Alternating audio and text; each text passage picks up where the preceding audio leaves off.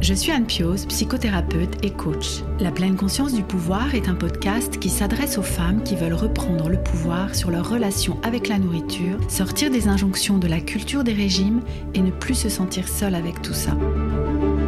Dans ce podcast, je partage des outils, des réflexions.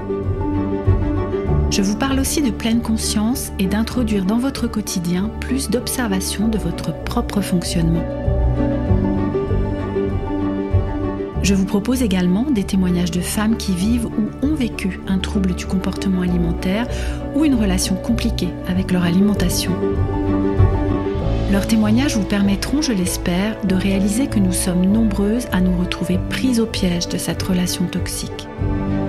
Je vous laisse avec l'épisode du jour. Quand j'étais petite, j'étais très très gourmande et c'est vrai que ça me l'a souvent reproché dans ma famille. Et donc du coup, je me suis dit, bah en fait, euh, je vais montrer aux autres que je suis pas juste l'intello de la classe. Je vais perdre du poids et montrer à tout le monde que je peux le faire. Pour moi, l'anorexie, les troubles alimentaires, c'est un suicide un peu. Je mangeais très très peu et là j'ai périclité hyper rapidement. Arrivé en septembre, mon corps il a dit stop. J'étais incapable de monter mes étages certains jours. je mettais 20 minutes quoi. Je me suis dit, il y a quand même un truc qui cloche quoi. Faut vraiment que je, je change tout en fait dans ma vie. Et c'est ça qui m'a vraiment aidé à refaire surface en fait. Comme si j'attendais ce bien-être se lâcher prise depuis. Mais euh, Mathusalem, même si la guérison peut être très difficile, de se rappeler tous les matins quand on se lève de ce qu'il pourrait y avoir derrière. Dans deux ans, comment tu t'imagines? Vas-y, euh, tu vis ta best life, comment ce sera?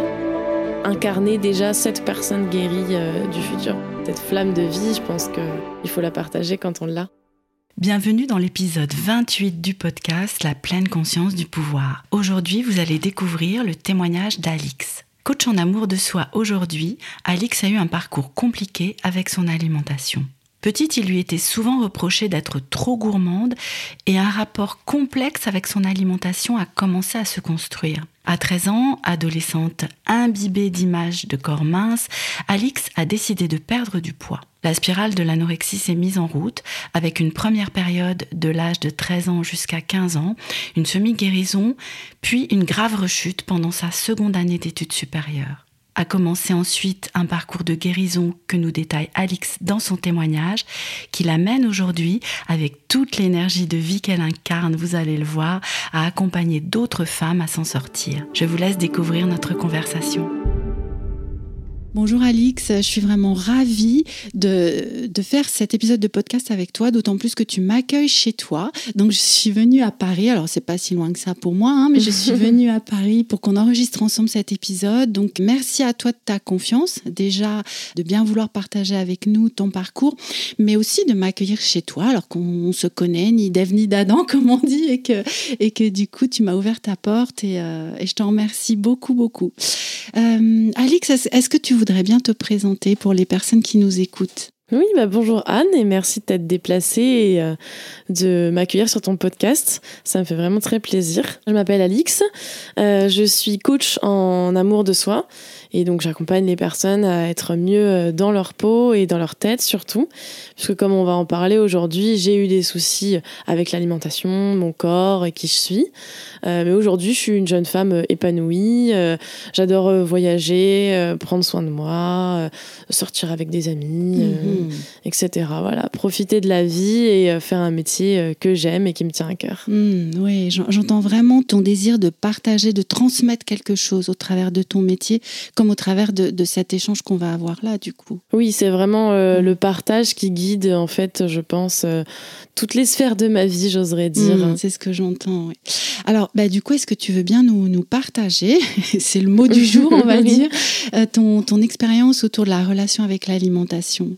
Oui, pour revenir euh, au tout début, quand j'étais petite, j'étais très très gourmande. Mhm. Et c'est vrai que ça, on me l'a souvent reproché dans ma famille. Ah. Le fait que je mangeais beaucoup de sucre, que je prenais euh, vraiment plus de parts de gâteau que les autres, etc. Et je pense que ça a commencé à fonder un peu une relation particulière avec l'alimentation. Mhm. Parce que vraiment, il y avait vraiment ce truc de Ah bah Alix, elle est gourmande. Ah, tu, mhm. te, tu manges pas trop euh, ceci parce que tu veux plus de gâteau, etc. Et je pense que pour un enfant, Moi, je sais que maintenant, je fais super attention, même quand je vois des gens qui disent des choses à des enfants, parce que ça m'a touchée. Et je trouve que c'est vachement important de laisser les enfants avec leur propre relation à l'alimentation. C'est clair. On est d'accord là-dessus. Hein. Ah ouais, ouais, ouais. Et en fait, du coup, ensuite, j'ai toujours eu un même un rapport à mon corps assez normal. Dans ma famille, on n'est pas pudique plus que ça, etc. Donc pour ça, ça allait très bien, mais c'est vrai que j'étais déjà grande et j'avais pas une morphologie fine. Donc hmm. j'enviais beaucoup les jeunes femmes autour de moi et surtout les, mes copines, etc. Alors que j'étais pas du tout grosse. Hmm. Mais on me le faisait souvent aussi remarquer dans ma famille. Ah, t'as de bonnes fesses, t'as des bonnes cuisses. Hmm. Et c'était pas méchant, mais moi, ça me titillait un peu, quoi. Et arrivé à l'adolescence, évidemment, ça s'est amplifié. Je commençais à prendre des formes et tout. Et là, j'ai fait Ah, ok, donc il va falloir changer les choses. Hmm. Et j'étais très intéressée par tout ce qui était magazine féminin, etc. Mhm. Et donc là, ça a été vraiment euh, la décadence, quoi. Tout ce qu'on pouvait me dire sur mon physique, sur mon alimentation, c'était amplifié euh, x 10, je pense, dans mon cerveau. Hmm. Et c'était très, très mal reçu. Et en fait, j'ai commencé à me dire, j'avais 13 ans, il y avait plein de choses dans ma vie qui allaient pas. Le décès de mon grand-père, ma grand-mère qui avait un cancer, enfin, mmh. rien n'allait. Et donc, du coup, je me suis dit, bah, en fait, euh, je vais m'occuper un peu de moi. Je vais montrer aux autres que je suis pas juste l'intello de la classe. Mmh. Je vais faire euh, euh, quelque chose pour ressembler à toutes celles à qui j'ai envie de ressembler. Je vais faire un régime drastique. Mmh. On va y aller bien comme il faut. Et je vais perdre du poids et montrer à tout le monde que je peux le faire. Hmm. Oui, il y avait vraiment à, prouver, euh, presque, tu vas me dire, hein, mais presque encore plus aux autres, en fait, de quoi tu étais capable. Ouais, c'est euh, vraiment ce qui hein. ressort. Hmm. Euh, en ce moment, je suis en train d'écrire mon livre sur mon histoire et c'est vraiment en refaisant une énorme introspection pour écrire ce livre que je me rends compte, c'était vraiment bah, l'anorexie, on va en parler après, mais c'est vraiment tout sauf un problème de poids. Hmm. Il y a vraiment beaucoup de choses qui se cachent derrière. Et moi, c'était vraiment le fait de prouver aux gens que j'étais capable d'être forte, de faire quelque chose, quoi. Hmm.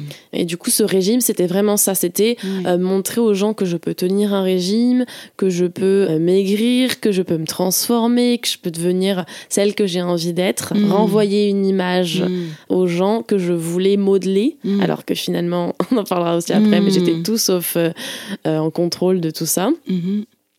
Et donc voilà, j'ai fait un régime, je suis tombée vraiment très très vite, euh, euh, très très bas. Et euh, mes proches s'en sont pas rendus compte très vite non plus parce qu'au final, en voyant la personne tous les jours et, et oui. l'affect qui rentre en compte, on n'a pas envie de voir son enfant dépérir. Mm, mm. Donc. Euh, oui, ça veut dire que tes, parents, ils se rendaient pas compte de ce qui se passait. non, mes parents ne se rendaient pas compte. Et ma mère a fait beaucoup de régimes quand elle était jeune. Donc en fait, tu te dis, c'est chouette, elle fait des régimes, elle va eh perdre du poids et tout. Mm. Et... Oui, c'était presque normal, entre guillemets, en fait, de surveiller son alimentation. Ouais. Mm. Ouais. ouais, Mon père faisait pas mal de régimes aussi à cette époque-là, parce que ma grand-mère avait un cancer, donc il faisait tous les régimes anti-cancer et blablabla. En fait, moi, j'étais dans un monde eh rempli ben de régimes. C'est ça. C'était une culture des régimes à fond les ballons. C'est ça. Et j'ai découvert aussi à ce moment-là les réseaux sociaux. Oui. Et je suis tombée sur des groupes où ça parlait que de ça, Doctissimo et tout le tralala. Hmm. Et là, c'était vraiment pire que tout. Je passais mon temps dans ma chambre sur mon ordinateur à regarder les calories de ceci, hmm. les calories de cela, le nouveau régime machin. C'était tous les nouveaux régimes en même temps. Enfin, c'était. Euh, oui, tu une compilation. Euh, c'est ça. Compilation de, de régime en fait. Ouais, hmm. exactement. Mais c'était vraiment à un point où le matin, je mangeais euh, deux petits lus, une pomme. Le midi au collège, c'était déjà pas bon. Et en plus je mm. disais bah non je mange pas c'est pas bon. Le soir je revenais à la maison je disais ah mais non non c'est bon j'ai bien mangé ce midi. Mm. donc en fait il y avait des journées où je mangeais ouais, des petits lus une pomme et euh, peut-être un yaourt le soir quoi. Mm, donc c'était vraiment forcément j'ai perdu euh, très très vite. Sauf que je faisais beaucoup de sport à côté mais j'ai aussi très très vite commencé à avoir des problèmes du coup. Mm. Euh, malaise, etc. Mm. Problèmes de santé. Donc mm. mes parents s'en sont aussi rendus compte par rapport à ça. évidemment, euh, c'est difficile à cacher quand on a cet âge-là. quoi. C'est ça. Puis ton corps commençait à plus pouvoir suivre. En fait. ouais. ouais. ouais, ouais, Mon corps, même mon esprit, mes parents se rendaient compte qu'il y avait des choses qui tournait pas rond en fait par rapport à moi qui avait toujours été très perspicace et tout aussi très souriante très mm. heureuse très joyeuse et là plus rien enfin mm. l'anorexie les troubles alimentaires ça prend euh, notre poids mais ça prend aussi notre joie de vivre notre envie de vivre en fait euh, on devient un peu euh, juste un, corps un peu vide mm. qui a juste envie d'atteindre son but de perdre du poids de montrer qu'on peut y arriver. Oui. Mais derrière, il n'y a, y a plus rien, Mm. en fait. Il n'y a plus rien qui nous donne envie. euh. Pour Mm. moi, le- l'anorexie, les troubles alimentaires, c'est un suicide un peu. Mm. Qu'on se cache, mais qui est progressif, mais c'est vraiment.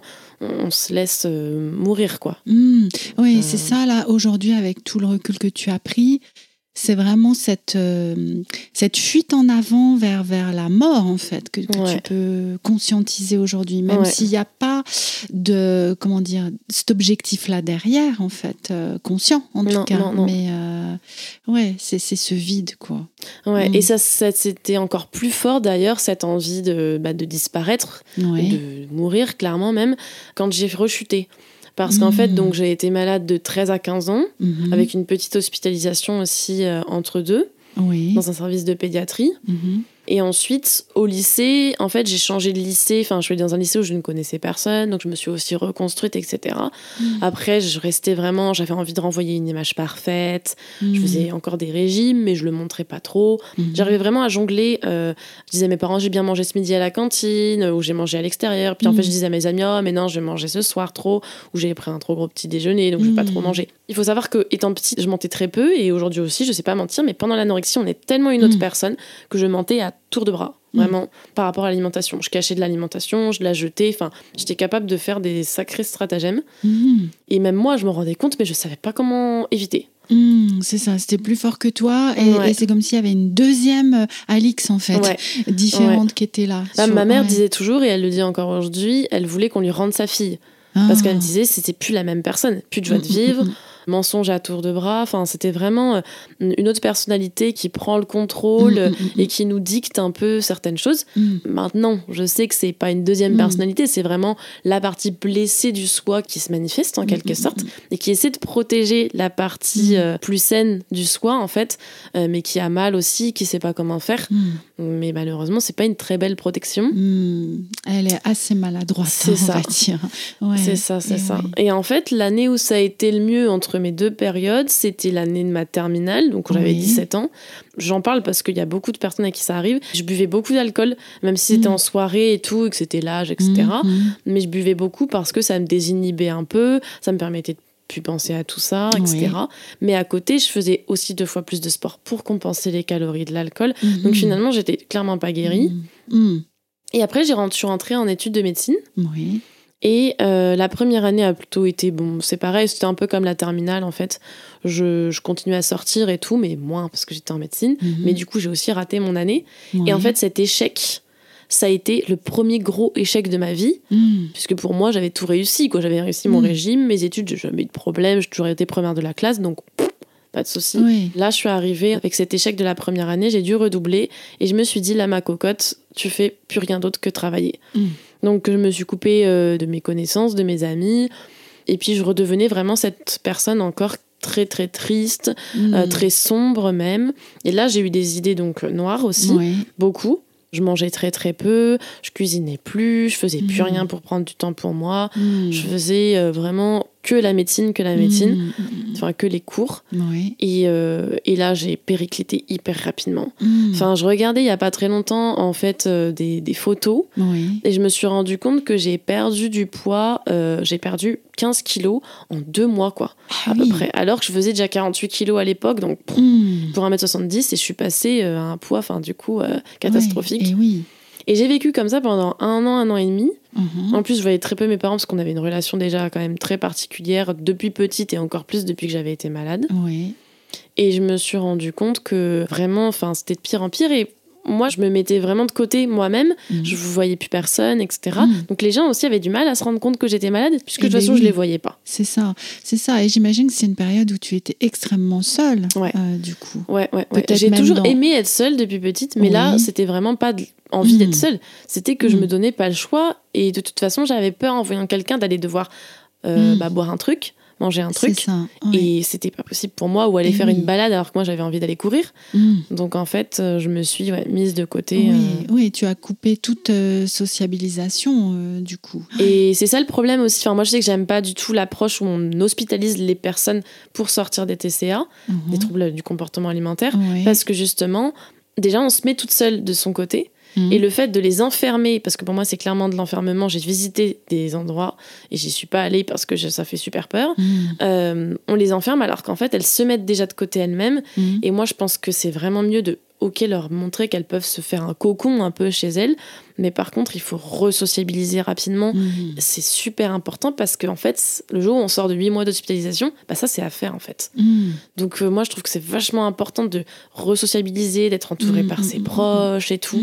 Ça m'a clairement aidé ensuite parce que deuxième, troisième année de médecine, du coup, c'était vraiment. euh, euh, J'avais déjà perdu 15 kilos. J'ai vécu pendant ouais, plus d'un an où je faisais euh, 30-35 kilos Mhm. pour en mettre 70. Et, tu arrivais à travailler malgré tout, parce qu'au niveau de la concentration, au niveau de l'énergie que ça demande hein, de préparer euh, euh, cette année de médecine, enfin de que- comment comment tu faisais Bah, en fait, c'était la- seule énergie que je gardais, c'était et pour la musculation, parce que j'allais en salle de musculation, mais c'était du Ah. grand n'importe quoi. Enfin, Ah. même les coachs qui me laissaient rentrer, c'était n'importe Eh quoi. Ils ben voulaient oui. juste euh, l'abonnement, hein, Ah. clairement. Mais oui, parce que physiquement, ça devait être assez clair en fait que Ouais. tu étais Ah bah, ouais, ouais. Et de l'autre côté, l'autre énergie, c'était vraiment pour euh, juste les cours, quoi. Mhm. Mais du coup, euh, je me souviens, j'avais un pot de miel tout le temps sur mon bureau. Mhm. Parce que dès que ça allait pas, je prenais une cuillère, quoi. Et c'était un des seuls trucs que je m'autorisais. Mhm. Parce que sinon, des fois, ça m'arrivait de tomber de ma chaise ou de faire des malaises sur mon bureau. Enfin, c'était catastrophique, mais je me disais, non, je vais y arriver, je vais y arriver. Le mental est complètement désorganisé dans ces cas-là. Donc, en fait, je gérais un peu comme ça, quoi. Je faisais des mini-repas. euh, Mhm. J'ai commencé aussi un peu à avoir des crises de boulimie à ce moment-là. Mhm. Parce qu'il y avait des moments où, au bout de 15 jours, à Mm. rien manger sauf des amandes, du miel et des pommes, parce Eh que oui. c'était ça un peu mon régime à un moment, et quelques légumes, euh, au bout d'un moment, je craquais, quoi. Mhm. Donc j'ai commencé à faire des crises de boulimie euh, troisième année de médecine à peu près, Mhm. mais c'était très rare quand même. Et puis après, j'ai passé vraiment un été entre la deuxième et troisième année où vraiment, euh, c'était du grand n'importe quoi. Mhm. J'ai fait plein plein de randos. Et euh, arrivé en septembre, mon corps, il a dit stop, Mhm. stop, stop, stop. Là, c'était vraiment malaise sur malaise. Ouais. C'était vraiment euh, atroce. Mes prises de sang m'ont été catastrophiques. Ils ont suspecté que j'avais un cancer du sang tellement, en fait, euh, Mhm. j'avais euh, une grosse dégénérescence au niveau de la moelle osseuse. J'avais plus de production de cellules sanguines et tout. Mhm. C'était vraiment catastrophique. Moi, je me disais, oh, ça va aller, ça va revenir, quoi. Les Mhm. malaises, c'est pas grave, quoi. J'habitais au troisième étage à l'époque, sans ascenseur. J'étais incapable de monter mes étages certains jours. Enfin, je mettais 20 minutes, quoi. Mais oui. Mais je me disais, oh, c'est bon, c'est pas grave, ça arrive à tout le monde, quoi. Et oui, et tout ça en, en continuant tes études et, et Ouais. la fac de médecine avec les stages, enfin Ouais. avec... euh, Ouais, et le pire, Ouais. c'est qu'en plus, les profs me diraient, c'est rien. Exact. Enfin, je me Mm. souviens même qu'en troisième année, on avait des cours de nutrition Mm. et euh, on a fait des cours sur l'anorexie. Et en fait, le prof m'a tellement mal regardé pendant le cours, parce qu'en plus, c'était celui qui m'avait suivi quand j'étais plus jeune. Mais qui- Ah. et mes parents m'avaient extirpé de cet endroit-là parce qu'en Mhm. fait, c'était un suivi catastrophique. Ils voulaient juste me mettre en psychiatrie, c'est tout. Mhm. Et en fait, il m'avait tellement mal regardé et tout que je suis sortie en pleurant de la salle. Mm. Mais vraiment, enfin, j'étais, je me sentais encore plus mise de côté. Mm. Tous mes camarades m'avaient tourné le dos, les gens me disaient que j'étais folle, etc. Mm. Donc c'était encore pire. Mais par contre, moi, j'avais qu'une idée. Enfin, en fait, le seul truc dans ma vie qui était que j'en réussissais, c'était ça, Oui, quoi. Et oui. Donc, Ben oui. euh, je restais à fond dans les études. Et pourtant, ça me demandait une énergie considérable. Mais j'avais aussi la petite à pensée de me dire, plus je révise, etc., plus j'utilise de calories, donc mieux c'est. Mm. Et oui, Parce qu'on sait que le cerveau utilise beaucoup d'énergie. Donc moi, je me disais, c'est tout Mm. bénef. c'est ça. Mais c'est catastrophique. En fait, tout est organisé autour de quelles calories je vais dépenser, Mm. etc. Mm. parce que on s'en rend compte plus tard, mais euh, tout ce à quoi on pense nous empêche de penser à nos problèmes de base, en fait. Eh ben Tout oui. ce qui m'avait fait plonger quand j'avais 13 ans, euh, euh, tout ce que j'ai pu vivre étant petite, Mm, euh, mm, mm, mm. même j'ai vécu des attouchements étant petite, ça, ça, c'est pareil, je- mon cerveau voulait surtout pas s'en rendre compte. Ouais. C'est comme un écran de fumée, Ouais, tu sais, j'ai cette image-là, quoi. Et du coup, bah, en troisième année, du coup, quand vraiment mon corps a dit stop, stop, stop, Ouais. Il y a une, une fois où j'ai dû aller à l'hôpital en urgence parce que vraiment mes prises de sang étaient très mauvaises. Je faisais malaise sur malaise. Ils m'ont fait des transfusions sanguines et tout parce que c'était plus possible. Et après, je me suis dit, ok, bon, bah, je pense que là, ça m'a fait un déclic en fait d'avoir Ah. euh, ces transfusions sanguines, etc. Enfin, je me suis dit, il y a quand même un truc qui cloche, quoi. Ah. Et euh, Oui, parce qu'en plus, en tant qu'étudiante en médecine, bah, tu devais commencer à avoir des bases aussi médicales. hein, exactement. Je me rendais mais- compte que tout ce que Mhm. j'apprenais, en fait, je faisais Mhm. déjà tout l'inverse. Mm. Et ce que- que moi, je voyais sur mes prises de sang, c'était très grave, en fait.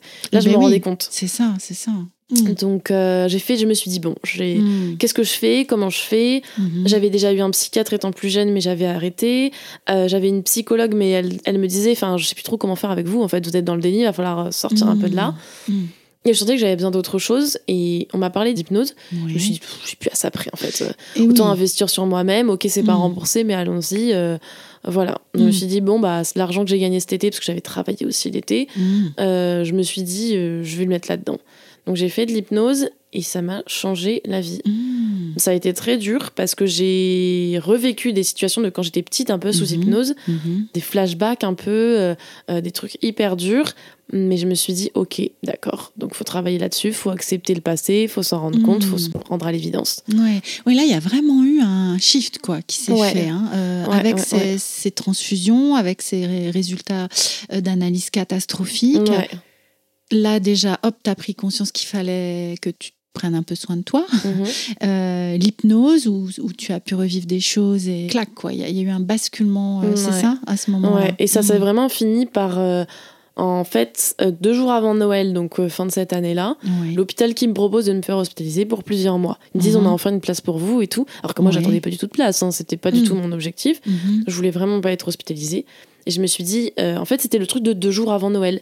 J'ai déjà vécu un Noël quand j'étais vraiment plus jeune, du coup, quand j'avais été euh, très courtement hospitalisée à l'hôpital. Oui. Donc, euh, plus jamais. Ah.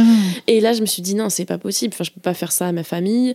Mon grand-père était en très mauvaise santé, donc on savait que c'était les dernières années. Il avait Mhm. 90 ans. Je me disais, je peux pas passer Noël sans eux, etc. Et en fait, du coup, je me suis dit, il faut que je fasse quelque chose. Mm. Et j'ai commencé, mais du jour au lendemain, je suis revenue de cette, euh, ce rendez-vous où pendant une heure, la, psy- la psychiatre, qui m'avait d'ailleurs jamais vraiment écouté, jamais posé de questions. Parce que dans les services TCA, leur objectif, pour moi en tout cas, ce que j'ai vécu, Mhm. peut-être que ça se passe pas mieux autre, autre part, mais c'était vraiment, t'es dans un très mauvais état, on va t'hospitaliser, point. Elle me disait ça pendant une heure. Mm. Et c'était vraiment du bourrage de crâne, j'en Mm. pouvais plus. Mm. Et je suis sortie de là, je suis revenue euh, chez moi et je me suis dit, j'abandonne le suivi. J'avais encore un suivi avec une médecin hein, quand même. Oui. Et l'hypnothérapeute aussi, qui était aussi coach de vie, donc qui m'aidait un peu, bah, du coup, dans toutes les sphères un peu. Mhm. Mhm. Je me suis dit, ok, là, faut, faut que je me prenne en charge. Mm. Et donc, j'ai commencé, mais vraiment du jour au lendemain, à manger trois fois plus. Mm. Donc, ça aurait pu être dangereux d'ailleurs, hein, par Mm, rapport à. Eh oui, C'est pour ça là, que maintenant, je fais attention avec mes clientes par Eh rapport oui, euh, c'est une renutrition. euh, C'est ça. Ouais. Mais, mais en fait, bon, après, je m'ai écoutée aussi. hein. Et Mm. j'ai commencé vraiment. En fait, je me suis dit, bah, mes résultats de médecine sont passés de, je crois, 14 à 9. Enfin, vraiment, je me suis dit, en fait, euh, laisse tomber, enfin, on verra plus tard. Mm, mm, Alors que ça faisait six mois que je disais, non, je veux pas arrêter, je veux pas mm. arrêter. Et là, je me suis dit, il y a, y a quoi entre la vie et la médecine? Je Bah sais pas trop. C'est au niveau hiérarchie des priorités là. Tu as-. Là aussi, tu as eu un shift quoi en fait. Ouais. Et du coup, vraiment, c'était devenu mon objectif. Donc, je lisais plein de trucs de dev perso. J'écoutais Mhm. tous les podcasts qui existaient Mhm. tout le temps. Ça m'a beaucoup aidé d'ailleurs. Les vidéos aussi, les témoignages. Mm. Je me retrouvais pas trop dans les livres qui parlaient d'anorexie. Oui. Parce que souvent, ils sont assez durs à lire aussi quand on est Mhm. encore dedans. Et pas trop d'espoir aussi dedans. Parce que très souvent, les personnes écrivent des livres alors qu'elles sont pas guéries. Donc, c'est Mm. très dur. C'est très dur à lire du coup. Parce qu'à la fin, on se dit, ah, d'accord. Eh oui. Mais par contre, ça m'a beaucoup aidé les podcasts, les trucs comme ça, sur le dev perso, sur tout ça. Mhm. les livres et vraiment j'ai essayé de faire plein de choses pour passer à l'action quoi et pour me challenger euh, faire de nouvelles recettes etc et je me suis dit bon pour l'instant je continue mes études vite fait et on verra j'ai continué quelques temps et après j'ai arrêté en fait euh, au milieu de quatrième année ça commençait à aller déjà beaucoup mieux mais il manquait quelque chose en fait et justement la médecine était trop liée je pense dans mon esprit à Mm. ces années de souffrance maladie. Mm. j'ai déménagé aussi dans un Oui. autre appart parce que ça je pense que c'est vachement important Et les oui. énergies et tout euh, Ouais, le contexte. Mm. Ouais. Et puis après, j'ai aussi complètement quitté la ville dans laquelle j'étais, parce que ça aussi, c'était compliqué en fait d'être dans les mêmes endroits que j'avais été euh, quand j'étais malade. Et ça m'a beaucoup aidé. Je me suis dit, ok, faut, faut vraiment que je, je change tout en fait dans ma vie. Mhm. Et c'est ça qui m'a vraiment aidé à refaire surface en fait. Mm. Les déclics, le fait que je voyais que mon corps n'allait plus bien, l'hypnose, etc. Et puis là, le fait de me dire, en fait, euh, il y a un truc qui bloque en moi, il faut que je sache ce que c'est. Mais tant que je reste dans ce même environnement, Mhm. j'arrivais pas à trouver. Mm. C'est vraiment quand j'ai déménagé la première fois, j'ai dit bon bah j'arrête mes études euh, parce que j'en pouvais plus. Euh, c'était vraiment le, le truc où je me disais, je mets beaucoup de temps à me décider. Oui. Mais je pense que c'est parce que justement, il y a quelque chose derrière, en fait. Mm. J'y penserais pas tous les matins en me levant si c'était pas une bonne solution. Eh ben oui, eh ben oui. Tu sentais qu'il y avait vraiment quelque chose d'important là, qui, qui allait se passer, qui était Tout en train fait. de se passer. Ouais. Mm, mm. Ça faisait, en plus, avec mes, enfin, avec mes parents, on se parlait très peu à cette époque-là. Et j'ai appelé mes parents en décembre et je leur ai dit, j'arrête médecine, j'en peux plus. Mm. C'est fini, en fait. Je me souviens que parce que mon frère et mon père étaient venus me voir chez moi. Oui. Et j'avais passé une très belle journée, mais en même temps, je sentais que c'était encore dur, même côté alimentation et tout. Et le fait qu'ils soient venus me voir, je- ça m'a fait un peu un déclic aussi. Et trois jours après, je les ai appelés en leur disant là, c'est fini. Et euh, après, j'ai passé un an à faire des petits boulots aussi euh, dans la, la pâtisserie et la cuisine parce que j'adorais ça. Et du coup, ça m'a aussi permis de guérir, Mhm. forcément. Oui. Même oui. si c'était un peu euh, bizarre de faire non, ça. mais alors moi je, que- je remarque souvent hein, un attrait euh, dans les personnes qui souffrent de, de TCA et peut-être encore plus particulièrement dans l'anorexie, un attrait pour euh, faire la cuisine, pour les recettes, Mm. pour tu vois, je sais pas comment comment tu l'analyses ça toi d'ailleurs, cette attirance. euh, Bah, je pense que ça nourrit un peu l'esprit, peut-être. Enfin, Ah. le fait de voir des recettes. Moi, je Mm. sais que quand je mangeais pas, je passais des fois des heures à regarder de la bouffe. Eh oui. alors que je ne mangeais pas. Mais je pense que ça nourrissait un peu mon corps, mon esprit euh, Mm, mm, mm, mm. d'image. Mais Oui, c'est ça, dans cette fin des yeux, du coup, qui est une fin que tu peux, euh, dans l'anorexie, c'est vraiment une fin que tu peux satisfaire, Ouais. du coup, cette fin des yeux. qui fait finalement derrière culpabiliser même. Parce qu'on se dit, enfin moi je culpabilisais de regarder des trucs comme ça et de voir des recettes oui. grasses. Mais en même temps, du coup, comme il y avait de plus en plus de culpabilité, j'allais pas aller manger derrière en fait. Eh Donc oui. c'était un cercle vicieux. Mm. Mais en même temps, comme ça l'entretenait aussi, je développais aussi cet amour de la cuisine que j'avais déjà depuis petite. Et puis on aime aussi surtout nourrir les autres quand on est anorexique.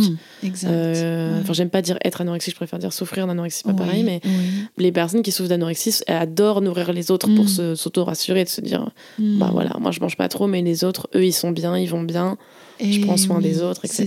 C'est vrai qu'il y a beaucoup de personnes qui ont eu des TCA ou qui en ont, qui sont dans le soin, Mm. même infirmières, aides-soignantes, Mm, euh, mm, etc. Enfin, ou qui se reconvertissent derrière. Il y en a beaucoup, beaucoup, je trouve. mm, Et je pense qu'il y a quand même un truc de base où on aime bien prendre soin de l'autre.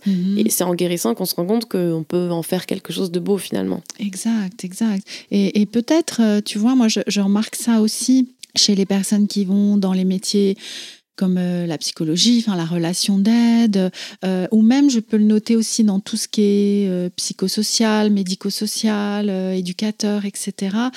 Il peut y avoir à un moment un détournement de prendre soin de soi, en fait, en prenant soin de l'autre, tu vois, en étant euh, dans cette posture de sauveur, en étant dans cette posture de, de sauver l'autre, de prendre Mhm. soin de l'autre, euh, euh, ben, c'est facile de s'oublier dans ces cas-là. hein. Mm. Euh, alors après, nos, nos métiers font que nous avons à nous pencher sur notre intériorité, Euh, mais, mais n'empêche qu'on on retrouve ça aussi. Et oui, c'est intéressant ce que tu dis de personnes souffrant de TCA et qui se tournent vers des métiers du soin. Ouais, Mm. ouais, je pense qu'il y en a quand même beaucoup, en tout cas dans ce que j'entends, Mhm. ou qui me disent j'ai envie de changer, j'ai envie de me reconvertir, et j'ai envie de faire ça, par exemple, enfin, infirmière, j'ai envie de faire psy, j'ai envie de faire. Mm. Et il y en a ou quelques personnes qui viennent me dire ah mais t'es coach, comment, enfin, comment ça t'est venu, etc. Ouais. Parce que je pense qu'il y en a beaucoup qui veulent peut-être apporter leur pierre à l'édifice côté TCA, mais même dans ouais, le soin, le bien-être, un Mm, peu, mm, ça. le soin de l'autre, le partage, etc. Oui, oui. Alors, ce processus-là, hein, puisque je reste avec 3 4e année de médecine, hein, tu as cette prise de conscience, tu commences à, voilà, à faire ce travail sur toi-même, à te, à te réalimenter euh, de, de plus en plus normalement. Je ne sais pas ce que ça Mhm. veut dire normal, mais en tout cas satisfaisant pour, euh, pour ton organisme. Et puis après, voilà, ce, ce travail se fait. Co- Combien de temps ça, ça a pris tout ça? Et où est-ce que tu en es aujourd'hui? Entre la fin de la troisième année, du coup, enfin le milieu de troisième année et le milieu de quatrième année, donc euh, Mhm. là entre, euh, entre du coup le déclic, on va Oui. dire, et l'arrêt de la médecine. Oui. Du coup, c'était vraiment l'année où je me suis mis des défis pour remanger, etc. Enfin, j'ai commencé à être à fond dans le dev perso, mais pour moi-même. Donc déjà, il y a eu cette année-là Mhm. où j'ai dû prendre à peu près une dizaine de kilos dans cette année-là. Ouais. Donc déjà, à la fin de l'année, de cette année-là, je suis sortie avec un poids qui était moins dangereux. Mm, Et c'est même ça. dans mon corps, j'étais mieux, Mm, etc. mm. Euh, après avoir arrêté médecine, je me suis dit, bah, c'est bon, je peux reprendre le sport très très doucement, mais je vais reprendre. Je faisais pas de cardio, etc. Mais euh, du coup, il y a eu cette année-là. Après, il y a eu l'année après l'arrêt de médecine. C'était l'année 2019 Mhm. où j'ai fait des petits boulots, etc. en Ouais. cuisine et tout, qui était d'ailleurs très intense. Donc il y avait Mhm, aussi ce truc où derrière, je mangeais encore plus. Donc c'est vrai Mhm. que ça m'a aidé aussi à me donner un peu des raisons de manger plus, mais Mm. aussi de m'écouter encore plus. Dire, ok, j'ai beaucoup travaillé, nan, nan, je sais que j'ai très faim. Enfin, finalement, ça m'a vachement reconnecté aussi. Et puis de penser à l'alimentation, mais d'une autre façon, vu que je travaillais. Puis je commençais à beaucoup ressortir aussi, voir des Mhm. amis et tout. Donc c'est vrai que Mhm. ça a été une année euh, vachement importante. Je suis partie à Londres plusieurs mois et tout. Donc c'est vrai que ça a Mhm. été euh, euh, salvateur, quoi. Et oui, ouverture aussi vers les autres. hein, Ouais, J'entends à nouveau. très en important, fait. ouais. Ouais. Mm. Mm. Ouais, super important vraiment de trouver en fait ce truc-là. Mm. Euh, comment j'ai envie de m'ouvrir à l'autre, à Mhm. quelle personne. Puis l'autre est un peu un miroir de Mhm. soi. Les rencontres, on voit ce qu'on aime, ce qu'on n'aime pas. Mhm. Et donc finalement, ça aide vachement. Euh, Le voyage aussi est vachement important. Je suis partie Mhm. en voyage toute seule aussi cette année-là. Mhm. Je suis partie à Londres toute seule déjà habitée. Puis je suis Mhm. partie aussi à Lisbonne. J'ai fait une retraite de yoga aussi là-bas. Ouais. Donc c'est vrai que plein de choses en fait où je me suis dit, ok, en fait, c'est pour toi et avec les autres aussi. Mais il faut vraiment être euh, dans l'aide de soi-même. quoi. Donc du coup, ça fait déjà deux ans là. Enfin, ça fait déjà deux années où j'ai guéri. Et puis après, euh, fin 2019, début 2020, j'étais clairement euh, guérie, quoi. Qu'est-ce qui t'indiquait ça, du coup? Qu'est-ce qui t'a fait te dire, ça y est, là, c'est bon? Enfin, Comment t'as conscientisé ça? Bah, disons que déjà, surtout la première année de guérison, mais je faisais beaucoup de boulimie, du coup. Parce qu'en fait, plus j'ai commencé à remanger, plus mon corps se disait chouette, c'est bon. Mm. Mm. Et du coup, je me suis, j'ai fait beaucoup, beaucoup, beaucoup de crises de boulimie qui se sont atténuées euh, largement en la deuxième année de guérison. Mhm. Et puis vraiment, à la fin de l'année, enfin, de la deuxième année, j'en avais plus. Mm. Tout allait bien, je m'écoutais. Au niveau rapport à l'alimentation, c'était hyper fluide. Mm. Et je m'interdisais plus rien, je me sentais beaucoup mieux dans ma peau. Vraiment, c'était euh, un sentiment un peu de bien-être et de. Un truc comme si j'attendais ce bien-être, ce lâcher-prise depuis. Mm. Mais euh, Mathusalem. Ouais, peut-être toujours. Enfin, Ouais, c'est ça. Ouais. Mm. C'était vraiment un, un sentiment que j'avais jamais eu. Mm. Et après, il y a eu le confinement qui est arrivé, début 2020 et tout. Et c'était vraiment enfin, une évidence, tout allait bien, j'étais très bien. Euh, et j'ai eu ce truc de me dire, en fait, je sais ce que je veux faire, quoi. Je veux aider les personnes qui ont vécu comme moi. Aujourd'hui, je suis capable de le faire. Parce qu'en fait, dans les mois avant, quand on me posait des questions ou qu'on me demandait de l'aide, Oui. bah, j'avais du mal à le faire parce que ça Mm. me faisait encore trop mal. Alors que là, j'en étais Mm. arrivée à un point où, parce que j'en parlais déjà sur les réseaux, ce que j'avais vécu, Mhm. j'adorais aider les gens, Oui. ça me faisait pas mal par rapport à moi, mon vécu. Du coup, je me suis dit, mais en fait, il y a un shift, en fait. Enfin, maintenant, j'arrive à Mm. aider les gens, j'en suis contente, ça me fait plus mal. Euh, j'ai envie de- d'en faire mon métier, ma Mhm. vocation, quoi. Oui. Et du coup, je sais pas, en fait, ce, ce truc de me dire je peux aider les gens, ça m'a permis de me dire en fait, je suis tout à fait OK avec mon passé et avec mon présent aussi, parce que dans- Mm. je sens que je suis bien et qu'il n'y a plus de soucis. Mm, mm, Et j'ai aussi beaucoup travaillé, du coup, bah, forcément, la deuxième année de guérison, surtout sur mes problèmes du passé, quoi. Tout ce que j'avais vu en hypnose et tout, euh, Mm. euh, la blessure de l'abandon, les trucs comme ça, les attouchements, Mhm. les trucs comme ça, bah Mhm. voilà, j'ai beaucoup travaillé là-dessus. Oui. Tu as continué ou commencé et continué à creuser, creuser, creuser. Ouais, ouais, et tu as fait ce travail seul ou tu, tu as Du été coup, accompagnée? j'ai ouais, j'ai fait ce travail seul.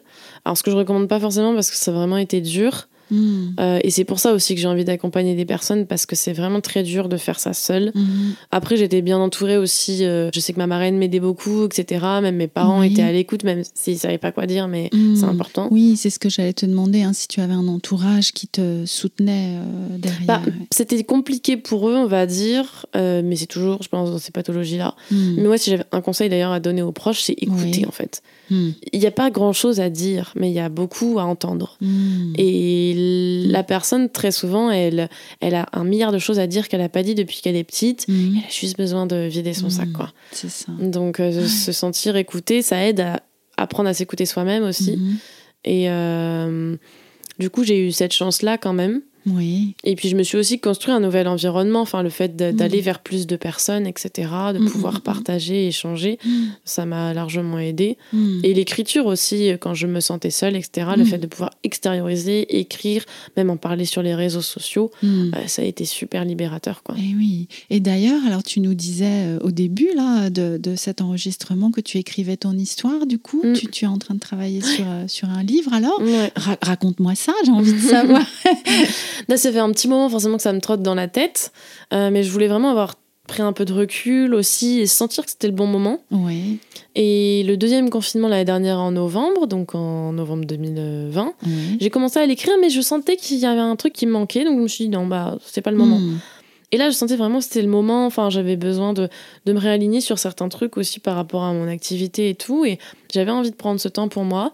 Et donc, quand je suis revenue de vacances, euh, euh, là, quand je suis partie en avril en, en Espagne, je me suis dit, mais c'est le moment. En fait, j'ai senti qu'il y avait un truc. Mhm. J'avais plein d'idées Mhm. et j'avais envie d'écrire mon histoire.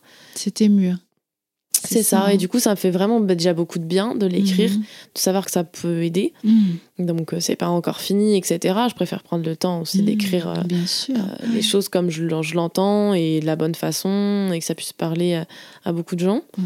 Mais c'est vrai que c'est super libérateur et je pense que c'est le dernier gros travail que j'avais Mhm. besoin de faire aussi. euh, Mhm, mhm, mhm. euh, pas pour être guérie, mais vraiment pour moi, euh, bah voilà, savoir que je peux aider encore plus de personnes euh, par euh, rien qu'un livre, quoi. Mhm. Parce que moi, les livres m'ont beaucoup aidé, donc en fait, euh, j'ai envie de rendre l'appareil. Oui, et puis tu disais que ce qui t'avait manqué dans justement dans les témoignages sous forme de livre, c'était une happy end entre guillemets, Ouais. ou en tout cas une, une fin où Ouais. euh, où il y a tout le processus jusqu'à la guérison Ouais. en fait. C'est ça. Mm. Très souvent, c'est pas très concret, en fait. Mm, mm, mm, mm. Euh, Eh oui. Je sais que enfin, moi, maintenant, j'ai beaucoup de mal, par exemple, à lire des romans. Je lis Mhm. beaucoup de livres de dev perso, mais du coup, il y a beaucoup de concret, etc. Et je trouvais, en tout cas dans tous les livres que j'ai pu lire, qu'il y avait besoin d'un livre euh, un peu dev perso sur les TCA, Mm, quoi. mm. Et c'est ce que j'essaie de d'écrire et de mettre en place avec Oui. justement cette happy end pour euh, bah, donner du courage, de l'espoir, parce qu'on peut ça. tous s'en sortir de ces Ouais. pathologies-là. quoi. Et oui, et, et moi, c'est ce que j'aime quand, quand je vous enregistre, c'est de, de revisiter tout ce parcours avec, euh, Mm. alors plus ou moins, une, une fin de, de quelque chose, hein, parce qu'on peut aussi être encore dedans, mais en tout Mhm. cas, de, de quelque chose, de toute cette énergie que vous m'apportez, je trouve, hein, en vous entendant, et, et je suis sûre que ça transparaît pour les personnes qui nous écoutent, mais euh, Ouais. cette énergie de vie, en fait, Mm. euh, qui, est- qui est là. Je vois qu'on va bientôt devoir se quitter, euh, Alix, en tout cas pour, pour cet enregistrement-là. Comment tu voudrais conclure ce témoignage? Si tu as un message à passer, une dernière chose à, à ne pas oublier de dire, ce serait quoi? Bah, du coup, peut-être sur un côté happy end, justement, Ouais. parce que moi, ce que je veux dire, c'est que même si la guérison peut être très difficile, euh, il y a un truc très important pendant qu'on est en train de guérir d'un TCA, ou voilà, pour euh, parler sur tout ça, hein, euh, c'est vraiment de, de se rappeler tous les matins quand on se lève de ce qu'il pourrait y avoir derrière. Mm. Euh, vraiment, enfin moi je sais que tous les matins, il n'y avait pas un matin où je me levais et je me disais pas, euh, ben en fait dans deux ans quand je serai je vais pouvoir faire ça. Et moi c'est une question que je pose tout le temps à mes clientes et je pense qu'elles en ont marre même. Je leur dis tout le temps, euh, dans deux ans comment tu t'imagines, vas-y, tu vis ta best life, comment ce sera? Mm. Et elles se disent mais je n'en suis pas du tout là. hein. Aujourd'hui c'est très compliqué. Mais en fait si on pense à ça, mais on n'y arrive pas. Mm. Alors que si on pense à dans deux ans, quand je pourrais faire euh, des sorties avec mes amis, Mm. que j'aurai ça, que j'aurai ci, que ce sera trop chouette, que je me serai reconvertie, que j'aurai enfin trouvé ce que je veux faire, par exemple, Mm. euh, que je pourrais euh, manger ce gâteau au chocolat en entier si j'en ai envie, ou pas du tout si j'en ai pas envie, je serais juste dans l'écoute de moi-même. Vraiment Mm. se focaliser là-dessus et se dire, Ouah, ça va être trop chouette et tout. Mm. Se créer en fait ces énergies et ces émotions avant même qu'elles arrivent. Mm. C'est vraiment un truc super, super, super important de se mettre dans de bonnes dispositions et, et comme on dit, euh, fake it until you make it, le truc en anglais là. Ouais. Le fait tu peux de- nous traduire le fait de, en fait, le mimer jusqu'à ce que ça arrive, quoi, en quelque Eh sorte. oui. Le fait Eh de, oui, de se dire, ok, en fait, je fais comme si c'était déjà là. C'est ça. Et, euh, et derrière, bah, ça va arriver, quoi. Mm. Ouais. Donc vraiment, moi, je me disais, enfin, il- pas au tout début de la guérison, c'est très difficile. Mm. Mais au bout d'un moment, je me disais, en fait, je suis déjà guérie et ça se passe comme ça, quoi. C'était pas Mm. vrai, mais le fait de se le Mm. mettre dans la tête, tous les jours, on, on arrive à, à être dans une énergie plus positive et euh, incarner déjà cette personne guérie euh, du futur. C'est ça, c'est ça. D'être dans cette. euh, Au-delà même de la projection du truc, hein, de vivre déjà Ouais. émotionnellement, Ouais. corporellement, presque, enfin pas presque, corporellement, euh, Ouais. tout- toute cette émotionnelle, cette énergie. Ouais, trouver des musiques, par exemple, qui nous donnent ces énergies-là, Mm. des personnes qui nous font ressentir ça. Euh, moi, j'avais des plein d'affiches dans mon appart avant, euh, avec des, des trucs sympas écrits dessus, euh, mes Mhm. rêves écrits dessus, enfin des trucs Mhm. où bah, on peut pas le louper quand on passe dans ça. la pièce. en parler à ses amis aussi pour qu'ils nous le rappellent. Enfin, c'est vraiment, faut se créer. C'est ça que j'appelle le cocon, en fait, Oui. euh, qu'on se crée. C'est vraiment avoir cet environnement positif et euh, fécond, en fait. Mm, mm, mm. Donc c'est super, super important ouais, Ouais. de le vivre. Je te remercie beaucoup, Alix. Moi, je le sens, ce cocon positif, en tout cas, que tu, tu offres euh, bien sûr à tes clientes, mais, mais cette énergie-là que tu, que tu renvoies, que tu dégages. Et c'est chouette que ça puisse se diffuser, du coup, autour de toi. Ouais. Et avec aussi bah, beaucoup de bienveillance, j'entends, et d'envie, de, de vie.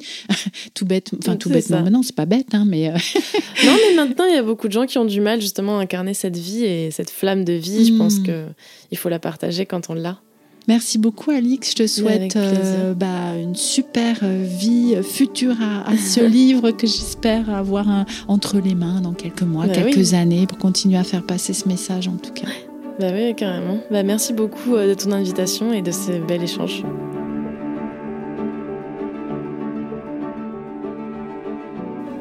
Merci d'avoir écouté cet épisode et ce témoignage jusqu'au bout. Si vous souhaitez découvrir le travail d'Alix et échanger avec elle, vous pouvez la retrouver sur son compte Instagram. Je vous mets le lien dans les notes de cet épisode. Si vous souhaitez vous aussi venir partager votre vécu d'un rapport compliqué avec votre alimentation, n'hésitez pas à me contacter via le formulaire de contact de mon site internet ou en message privé sur mon compte Instagram. Là aussi, tout est noté dans la description de l'épisode.